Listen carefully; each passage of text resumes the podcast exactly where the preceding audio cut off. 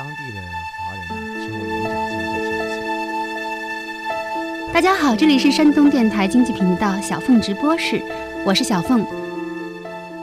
是他为我们打开了一扇独特的窗口，使我们看到了另外的人、另外的事、另外的精神。小凤直播室，我特别想跟释迦牟尼聊聊天。就哪怕魔鬼，就只要他变成孤单的时候，我绝对站在他那儿。就用那个台湾腔的普通话跟我说话，说：“梁文道啊，我跟你讲啊，像你这种人呢、要出来混哦，很容易了。汇聚最具活力先锋人物，展现最具价值精英思想。小凤直播室。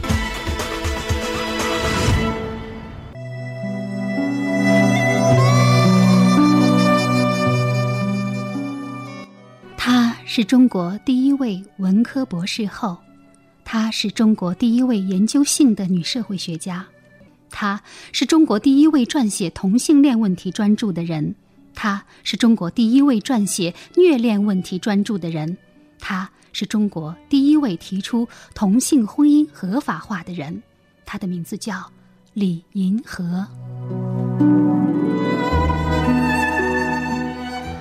大家好，这里是山东电台经济频道小凤直播室，我是小凤。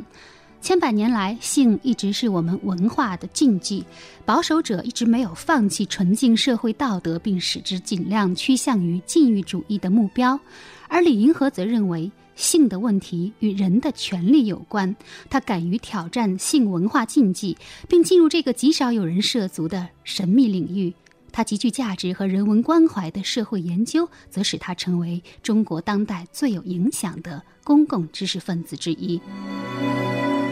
李银河，一九五二年生于北京，中国社会科学院研究员、博士生导师，美国匹兹堡大学社会学博士，北京大学社会学博士后。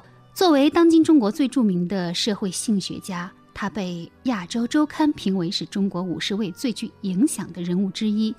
当然，在更多的读者心中，她还是已故小说家王小波挚爱的妻子。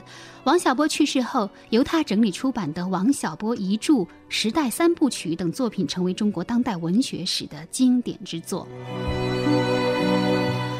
不久前，李银河因为腰部骨折，遵照医生的嘱咐，在床上已经躺了两个多月了。他说自己从来没有一躺就躺这么长的时间。昨天晚上，我通过电话采访了已经约了很久的李银河。人比你想象的要自由得多。这里是山东电台经济频道小凤直播室，著名社会学家李银河专访，敬请收听。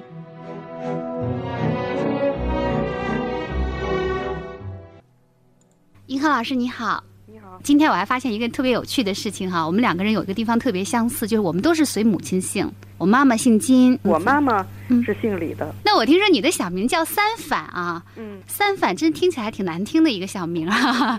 三反是反什么呀？就是一九五二年三反运动嘛。啊，你正好是那个时候出生的是吧？对对对，反贪污、反浪费、官僚主义，我反对。啊，就是 从小就这么念，然后人家不是老要问我吗？嗯说你你三反你都反什么呀？嗯，然后我就说这个，嗯，但是后来就是王小波有一次说的，这个名字怎么这么难听啊？啊然后后来我我还还很意外，我说哎，我从来没这么想过，说这个名字难听，嗯因为我那个小学就我这个同岁的人里头，至少有两三个叫这个名字的，大名都这么叫，哦，人家就直接就是李三反、赵三反，就大名儿。对对对对，就这么叫。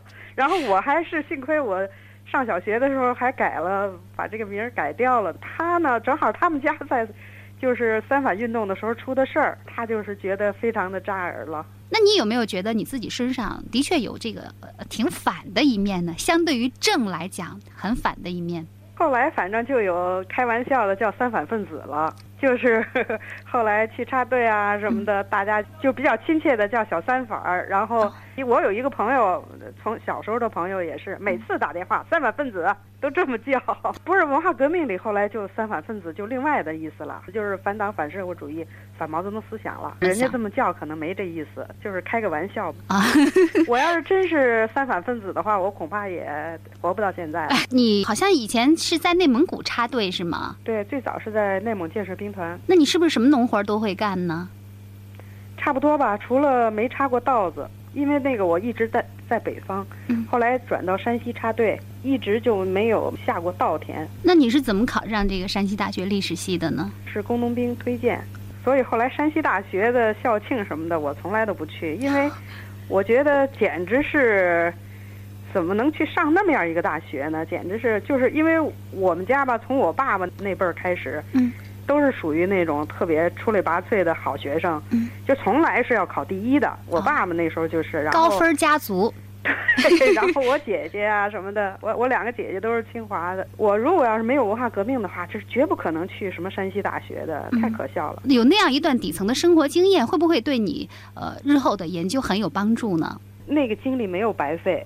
起码是对社会的了解吧，就是对，呃，别人不管说什么，就是我都不会相信了。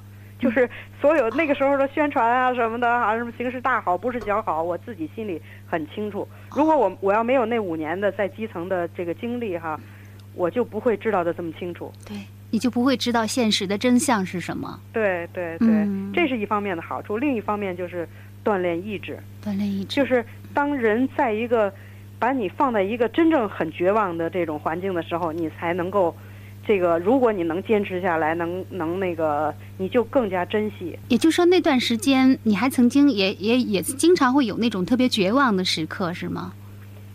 当时会有，我记得有一次我给父母写信，我就说的，我一想到就是能要永远的在这个村子待下去的话，就。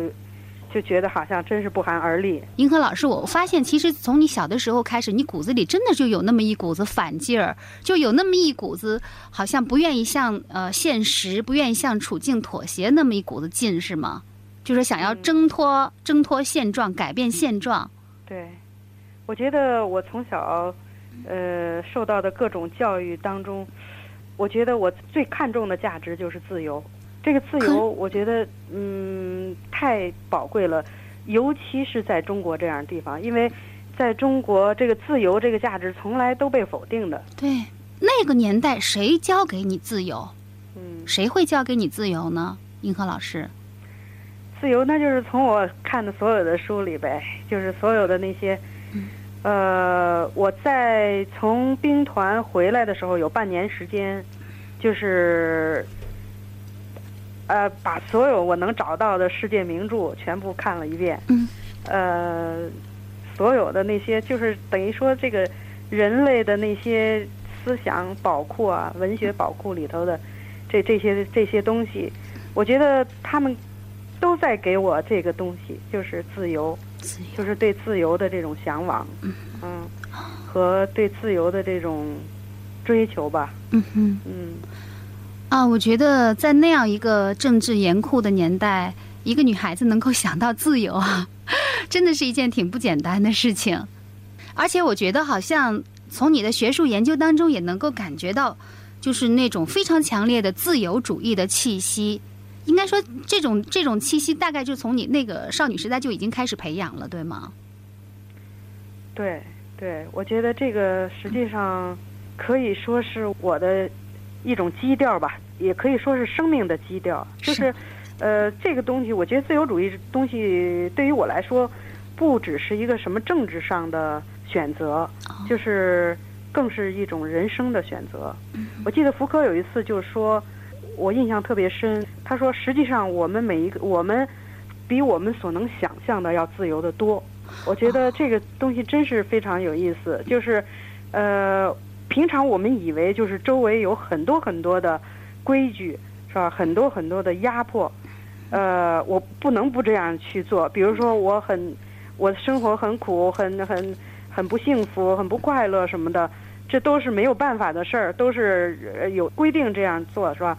可是福柯说了，我们实际上比我们能够想象的要自由的多。我明白你的意思，银河老师。也就是说，其实他之所以呃感到不自由，有可能并不是来自于外界施加给他的某种压力，更多的是来自他自己的那种自我监视，对对吗？对对对。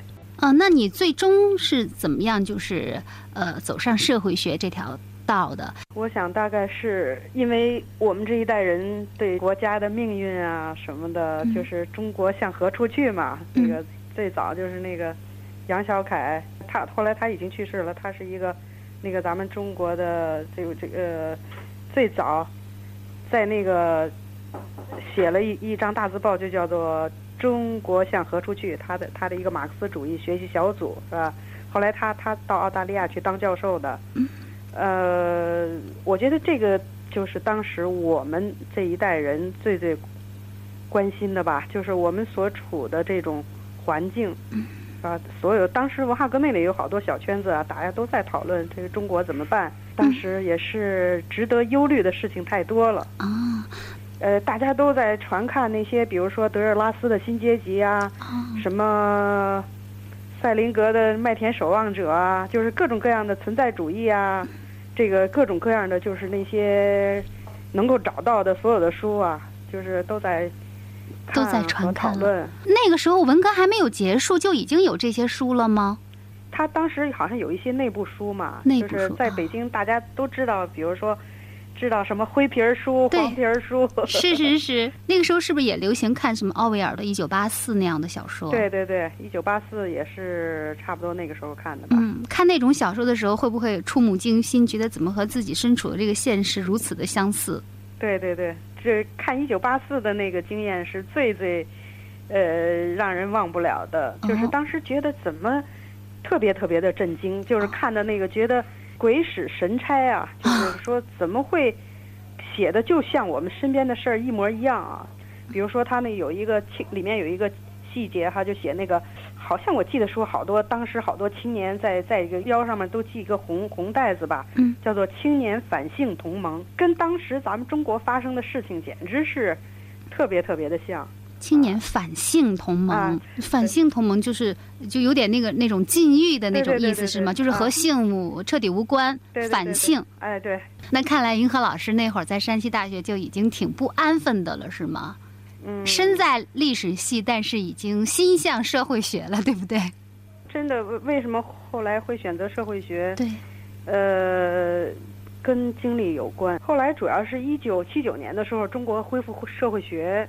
当时呢，就是费孝通主办的一个社会学夏季讲习班，后来被人们叫做什么？好像就跟那个黄埔一期似的，在社会学领域里啊。当时呢是匹兹堡大学的系主任啊，Hosner，嗯嗯，就是他们来来办的。当时我参加了，但那个班大概有三四十人吧。嗯，后来我就去，就是跟我跟这个这个后来 Hosner 就成为我的导师。嗯，我就是。跟他申请的就在匹兹堡大学的社会学系嘛，啊，就是这么样一个一个契机。呃，银河老师后来你就是就如愿以偿的哈，到美国的匹兹堡大学留学，而且你在那儿一待就是六年的时间啊，好像是呃硕士博士连着读下来的是吗？嗯。那匹兹堡那是一个什么样的城市呀？匹兹堡呢，它原来实际上是一个钢铁城市，特别后来它还和。咱们中国的武汉结为这个姐妹城市，意思就是这个钢铁城市嘛。可是，在我去的时候，在一九八二年的时候，这个 Pittsburgh 已经衰落了，它的钢铁已经衰落了。我们到有的时候，它是有一个就是三条河的交界处哈，是 Pittsburgh，然后那个两岸呢全都是那些废弃的工厂。但是我去的那个第二年也不是第三年，就是 Pittsburgh 呢被选为就是全美最适合居住的城市，还是。我的印象还是很很不错的，挺美的是吗？那个地方对，很美。你在那边呃，就是主修社会学是吗？就那时候有没有找到自己的专业和方向呢？当时我的我的博士论文做的就是中国当代的城市的婚姻和家庭。对，说起这个来，我想起来我上个礼拜看的一部这个好莱坞的一部电影啊，叫做《金赛博士》。就金赛性学博士，他好像是呃第一个公开谈性的学者哈，在美国，而且当年也是被视为离经叛道嘛。不过现在已经成为性学大师了。就你在美国的时候，那个时候有没有就是接触到金赛的作品呢？对啊，当然了，嗯他是他等于说是最早做的那个，就是样本特别大的这种，呃，非常正规的这种性调查，对，而且他据一些史家讲，就是他的著作的发表，使得美国整个风气为之大开。就是一九四八年的时候，他的《人类男性性行为》出版，嗯。然后一九五三年的时候，《人类女性性行为》这两本书，因为大家好像都觉得美国好像是，咱们的印象都是好像性上很开放，其实不是，就是原来是清教的这个这个精神是很厉害的，就是很压抑的。嗯就在在金熙之前，嗯我我一般还是习惯管它叫金熙。啊，金熙 Kinsey，Kinsey，在他之后，然后美国的这个这种清教的那种禁欲的那种精神，才为之改变吧。哦，嗯，一个社会学家能有这么大的力量吗？一个性学家、呃能有这么大的颠覆社会的力量？影响还是非常大的。咱们中国古代性文化可能没有他们那么变态吧。中国人会觉得好像什么阴阳和合呀，什么，你看他们用的那些词儿啊，就是管这个这个姓氏叫云雨啊，什么之类的啊，都是、挺美的哈。呃对，是觉得这个这个事儿是挺自然的一个比较正常的好事儿吧。但是好像后来，呃，进入二十世纪以后，好像东西方的性观念又有了一个特别大的一个呃逆的反差，对吗？就是反而我们这边是呃，好像谈起性来就谈性色变，万恶淫为首，但是西方好像是变成一个特别开放的社会了，对对性解放啊，这个这个运动那个运动的啊，对，主要是因为西方经过这个。呃，二十世纪六十七十年代的性革命，咱们那个时候正在那禁欲到那个登峰造极呢。在文化革命里头，这个性这个东西简直就是根本就绝对不能提的，嗯，而且有一些特别极端的事情都是在文化革命里出现，比如说。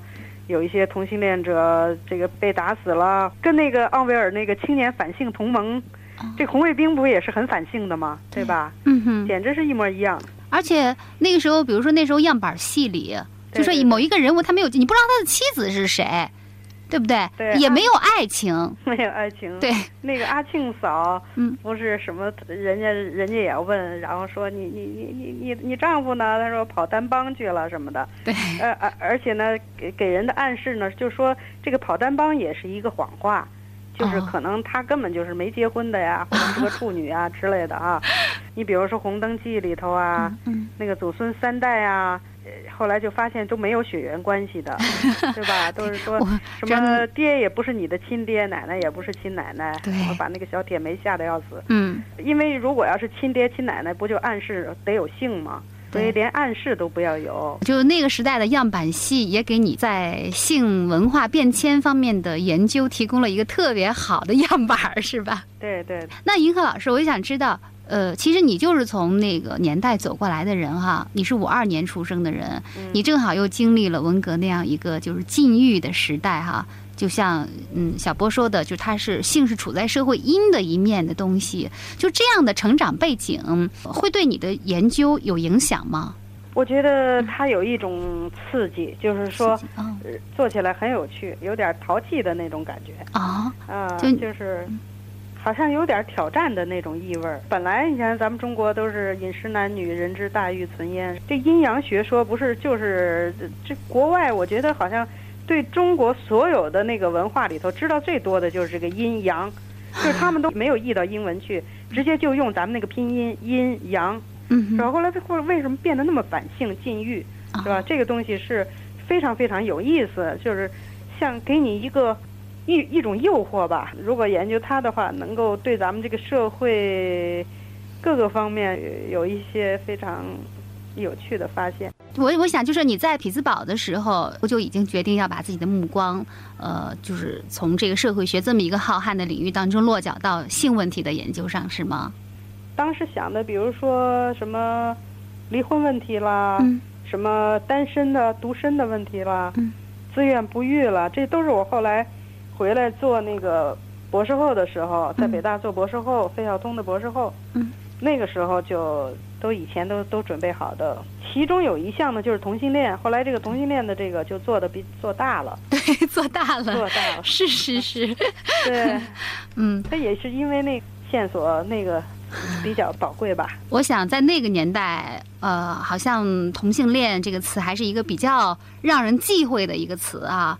其实说起来，我觉得可能最初给银河老师带来最广泛影响的著作，大概就是《同性恋亚文化》这本书吧。当然，它的前身就是你跟小波一起写的那个《他们的世界》哈。那这本书呢，呃，不仅被中国的这个同性恋者奉为圣经，而且也直接影响了呃我们这个时代的性的价值观。其实像我这样的人，其实也是经过你这本书的洗脑，然后我才能够正确的认识同性恋，它其实不过是一种啊、生活方式的选择。那你这个在做这个同性恋研究的过程当中，接触了那么多的同性恋者，有有没有就觉得他们是一个特别弱的弱势群体在中国？我觉得有一些就是说，呃，基本的权利还没有得到保障。啊，就是比如说，呃，以前有过那样的事情，就是什么一开亚运会啊什么的，然后就满大街把他们都抓起来。哦，就是，当然这种事儿现在已经很少了。嗯，但是那时候就做那种短期的那种，好像治安拘留似的，这种东西很错误，很错误。这个这个是绝对的不公正的，这是有碍社会公正哈，而且是就是我们现在讲的和谐社会是吧？对，这个和谐社会，你一定要注意跟这个少数族群的这个和谐关系是吧？一定要嗯是很重要的问题。对，哎，其实那会儿小波写的那个东宫西宫，好像其实讲的也是一个那样的故事啊，就是一个警察和一个同性恋者，对对就是他被呃抓起来之后，那个审讯过程当中，情感产生了一些变异哈。嗯，对，其实我记那会儿看你的呃同性恋亚文化的时候，也觉得很奇怪，为什么呃。当时那些同性恋者，他们会把他们的活动场所，就是会特别多的放在厕所，就公共厕所那个地方，会成为他们的一个标志性的活动场所。嗯，呃，这在国外是不是不可想象呢？就是世界各国的都都有这个共性。当然，呃，也是因为当时像咱们，比如说酒吧呀，就是就是 gay bar 啊，就是嗯。同同性恋酒吧比较少了，嗯，呃，他也没有什么地方去，对，对所以呢，就到一些这个有公共厕所的那些公园儿、街头公园儿啊，比如说北京的有一些某些公园儿啊什么的哈，就是各地都是这样的。嗯，我想为什么一定会有厕所呢？就是说，因为他们有一些可能要有有一些呃性活，动是吗？对好像那会儿小波也跟着你一起搞这个同性恋的调查是吗？对呀、是当时是、嗯呃有一个同性恋带着他去拍厕所文学去了。啊，因为那个厕所有好多画儿啊、诗啊、什么留言呐、打油诗啊什么的，嗯说想拍上一批。去了以后，结果好多隔间儿都他一进去，人都探出头儿，他就都缩回去了。然后呢，他就呃回来就问那个带他去的那个同性恋，说啊怎么回事儿啊？这是人家告诉他，就是那个同性恋告诉他说嗯的，人家没看上你呗。那银河老师，你有没有觉得你对中国社会学一个特别大的贡献哈、就是给民众洗脑，让大家认识到同性恋。这个族群，它其实不过是一种啊、生活方式的选择，呃，使他们的这种生存状况得到改善。如果说真的我对这些处境困难的这些孩子们有了一点帮助的话，我真的感到非常的欣慰啊！你知道吗，银河老师？就是在同性恋的圈子里哈，他们都把你称为是教母，对此你乐意笑纳吗？天哪，反正我听上去反正岁数够大的了，这感觉。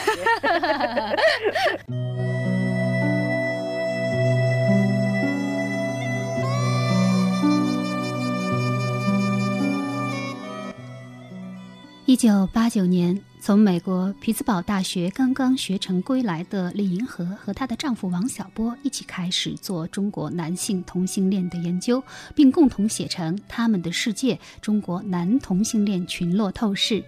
两千零一年四月，第三版《中国精神障碍分析与诊断标准》首次将同性恋从精神疾病名单中剔除，比美国晚了整整二十八年，比世界卫生组织晚了九年。两千零一年两会期间，李银河委托代表向人大提交《中国同性婚姻法案》，此提案未获通过。李银河说，未来一到两年，他没有再递交此提案的打算，他必须等待时机成熟。法国哲学家福柯曾经认为，政权的更迭不一定是革命，而普通国民卡路里摄入量的提高，倒有可能算是真正的革命性变革。他用他的思想，李银河说：“我们可不可以认为，普通中国人生活快乐程度的提高，与许多所谓大事件相比，要更加重要，更富于革命性？”解决了饮食问题，又满足了性的欲求的中国人，将是快乐的人，将享有快乐的高质量的生活。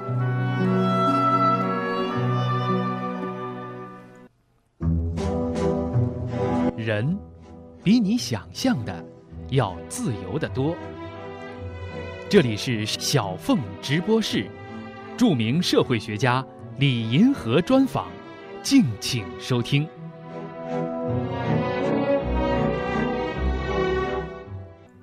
老师，我在阅读你的著作的时候啊，我发现你提到次数最多的一个人，你猜是谁？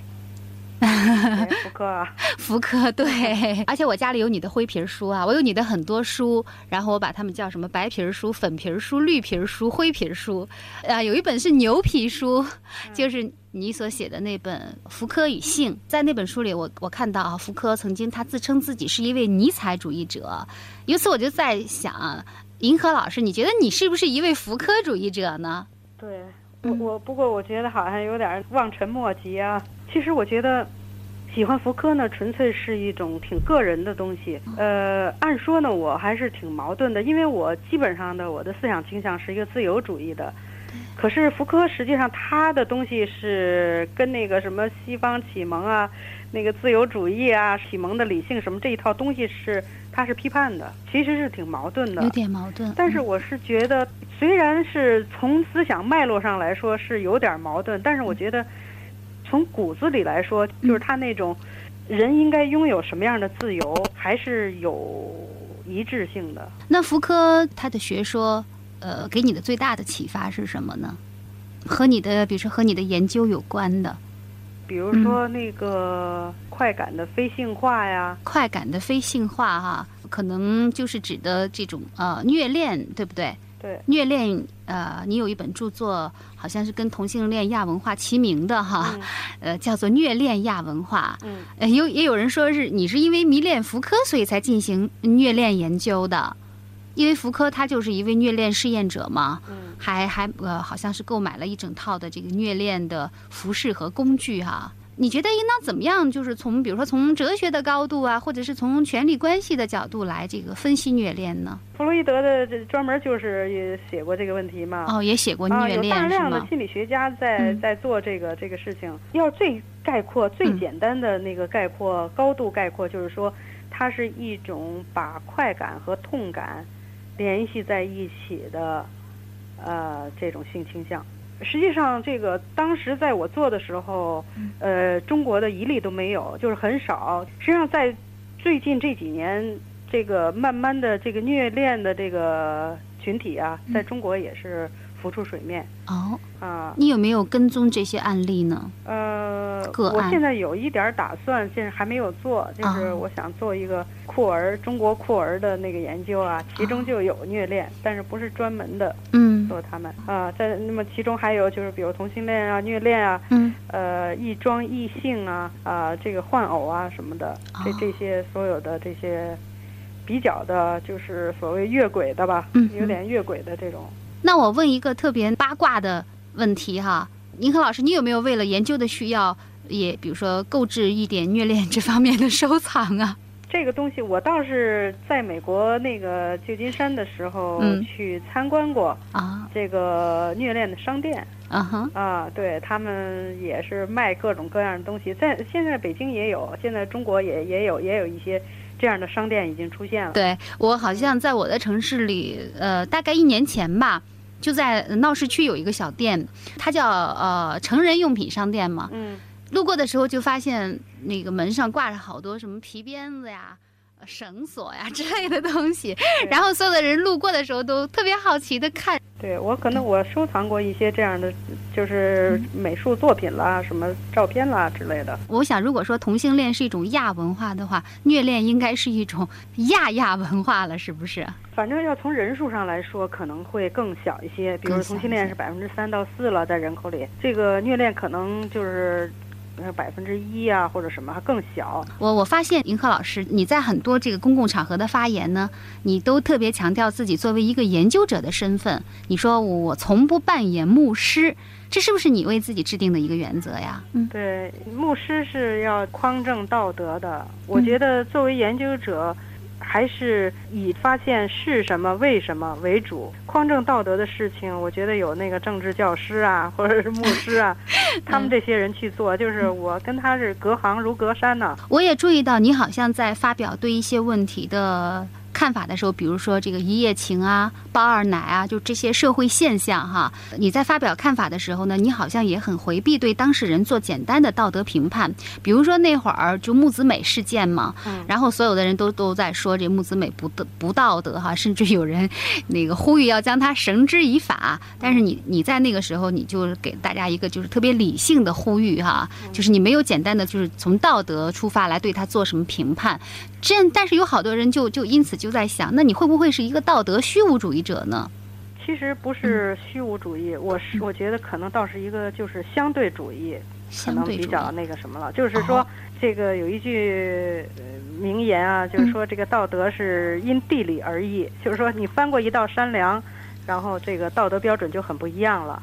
所以呢，就是你比如说你就是在不同的时间地点，就是不同的时时空条件下，这个道德这个东西变化是非常大的。嗯，就是而且人们也是在道德观念上也是很不一样的，对吧？你比如说，在四九年以前，如果你要是在结婚之前，呃，跟亲娘子、新娘子要是亲过嘴儿的话，这就很麻烦，嗯是吧？这就很不道德了，对，是吧？可是到现在，就是几乎就是所有的人都应有一个谈恋爱，就是这个这个阶段，是吧？这个道德观念就已经改变了。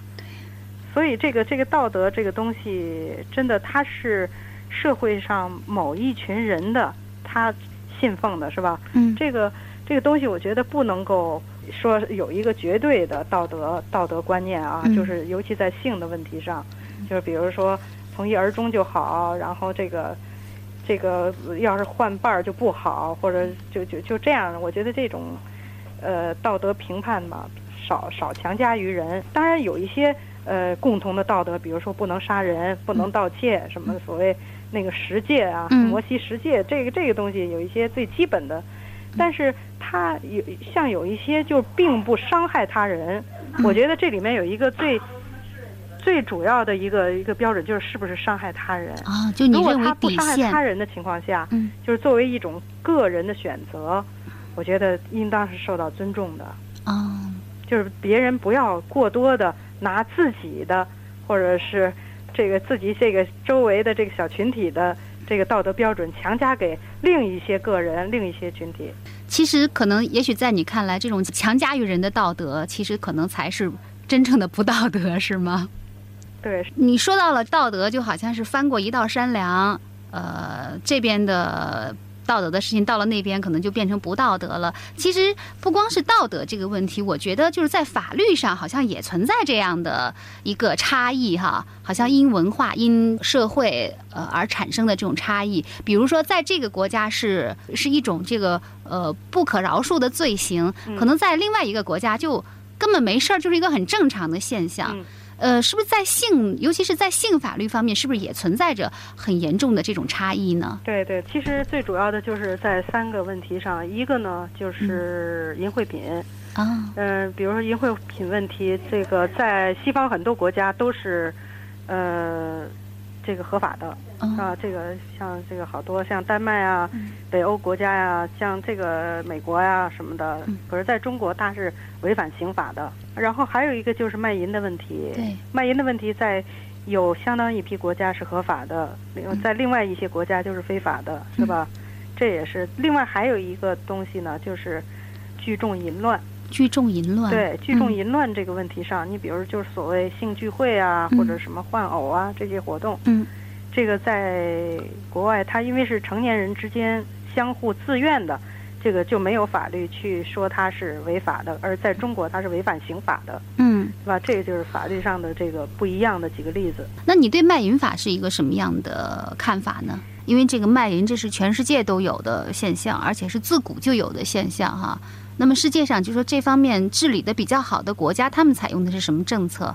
要是非罪化的话，应当说是首选吧。就是啊一般现在国外，就是女性主义运动里面比较大家公认的首选，还应当是从妇女维护妇女的权益的角度，啊，就是呃整个呃最终达到这个消灭卖淫的这种目的的这种呃角度呢，嗯都是非罪化是首选。那银河老师在就就生存来讲，就生而为人来讲，有没有什么就终极的问题始终伴随着你？对你来讲，你的终极问题是，那当然了，我我一直是在这方面是特别关注的，就是自己可能要是说我的这个写写日记里面，大概比例最大的就是关于人生的意义的问题，哦，就是就是说这个人生实际上是没有意义的，这个我早就早就想想通了这件事儿。这么悲观主义的论调呀？这个并不悲观啊，这必须得正视的，就是说，是，嗯就是地球热寂之后，那么就是所有的生命都，就是所有的都没有意义嘛，对吧？就是不管就是比如说马克思是谁啊，或者什么，再过个几亿年什么的，没有人会知道，对吧？嗯，所以人生实际上是没有任何意义的。实际上对，你是怎么想透这个事情的，银河老师？看星星啊，你要看看星星然后你就想想地球，然后人在地球上像这个小蚂蚁一样爬来爬去，然后最后很短的一个时间，就像，嗯，就像有一种那个就是浮游啊，是吧？嗯就是朝生暮死了，就是早上。早上他他出生了，然后晚上他就死掉了。嗯人呢，大概有个五六十年、七八十年吧，也跟这个东西是一样的呀。这个这个这个东西，我觉得必须得有相当的勇气，才能够去正视这个问题。嗯，呃，那活着岂不就变成了知其不可为而为之了？是不是？对，就是所以就是托斯托耶夫斯基里那个里面有一个人，就是呃写群魔那个那个书里头专门有一个嗯。人，就是他当他想想明白这个事儿的时候，他唯一的选择只能自杀。这个是就是说他是在所有的文学形象里头，就是纯粹因为理性的原因自杀的，啊。就是好多自杀有好多别的原因，抑郁症啦，什么嗯。经济的压迫啦、破产啦，什么这个死了人啦，就是就就就就是犯了罪啦，什么各种其他的原因，但是纯粹因为理性的原因嗯。去自杀的，就是就是这个叫基里洛夫，是吧？所以这是一一种一种解答，一种办法吧。嗯但是我觉得，呃，这个问题最最终的答案在哪儿呢？就是加缪的西西弗的神话嗯那里面提出来，就是虽然呃就是把这个事儿想透之后哈，嗯那么就是需所需要的就是，呃，三个东西，就是我的反抗，嗯我的自由，我的激情，嗯就是需要这三个东西才能够解决这个回答这个问题。嗯就是它里面有一句话说的非常有意思，就是说，呃，如果人生是没有意义的，那么就更值得去经验它。人生是没有意义的哈。我觉得这特别不像那个银河老师说出来的话，因为你这么充满激情的哈，做了这么多年的研究，呃，然后你的真是可以说是著作等身哈。我数了一下，你大概写了这个三十多本书了。一个女人写这么多的书，非得把自己写老了不行。已经老了呗。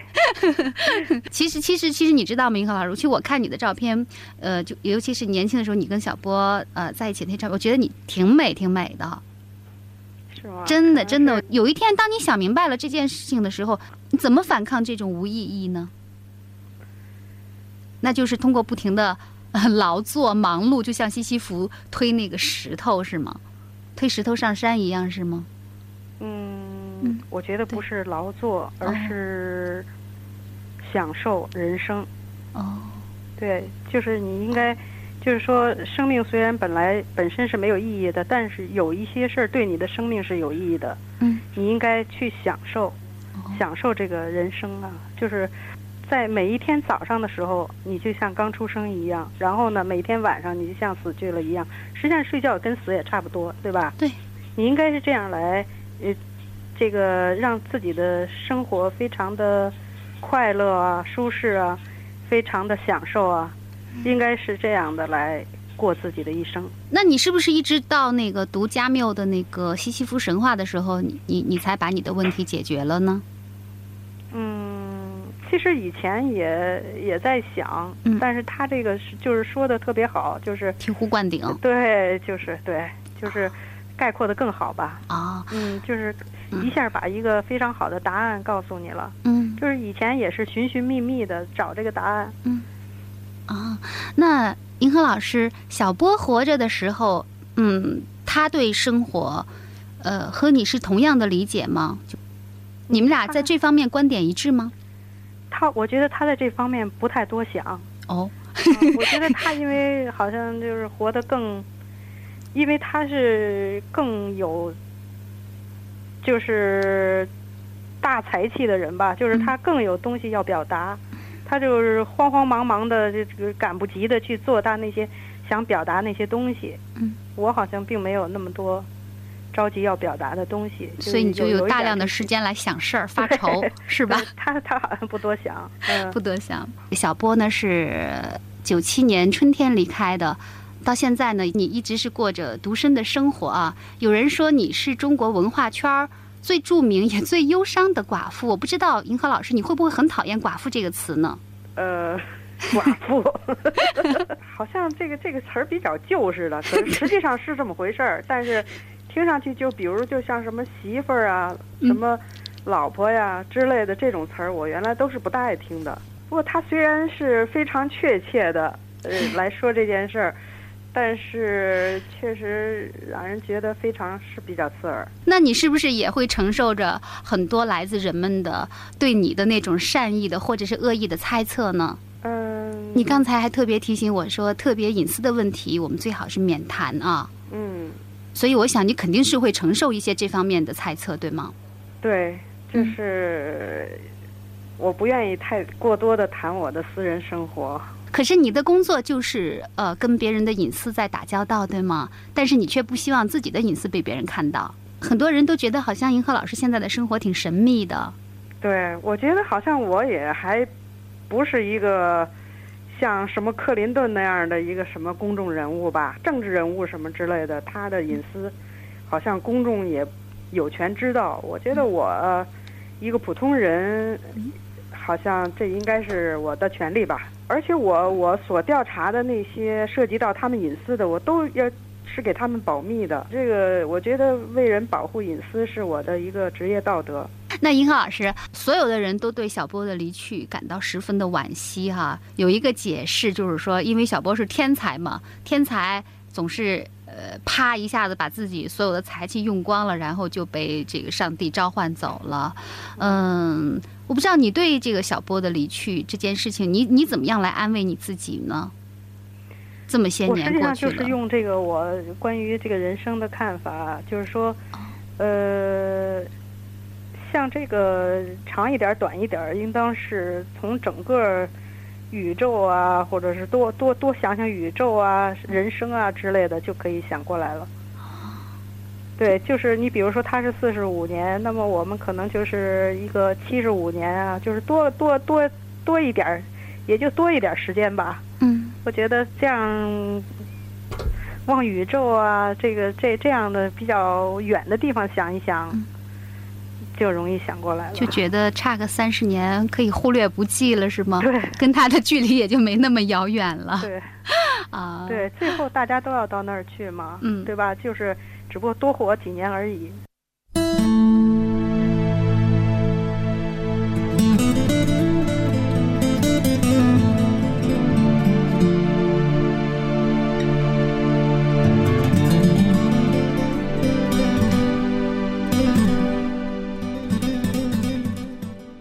我对好多人怀有最深的感情，尤其是对你，爱你就像爱生命。一九七八年，王小波在给李银河的情书中这样写道：“王小波、李银河情书集《爱你就像爱生命》，用一张美丽的绿色书皮儿包裹着，来到读者面前，似乎是为了再次证明爱情，它确实来过。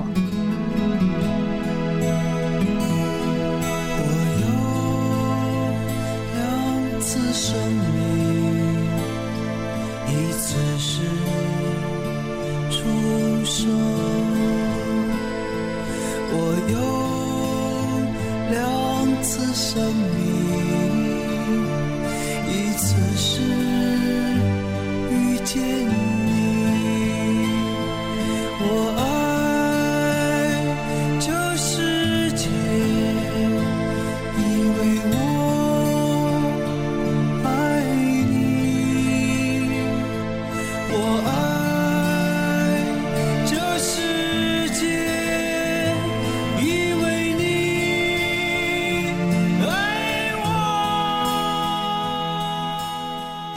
翻开《爱你就像爱生命》，是李银河在王小波七周年忌日时写的一个简短的序。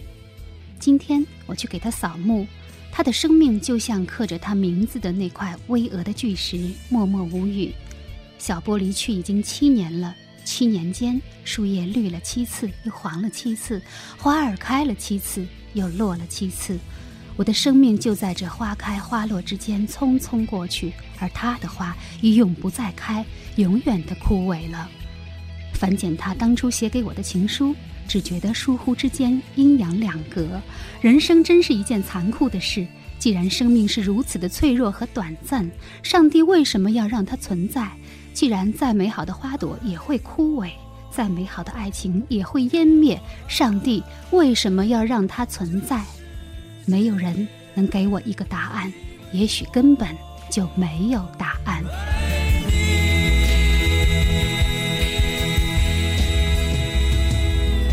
我有两次生命，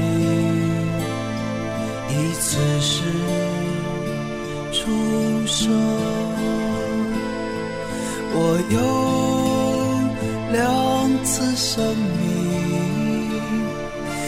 此时遇见你。我爱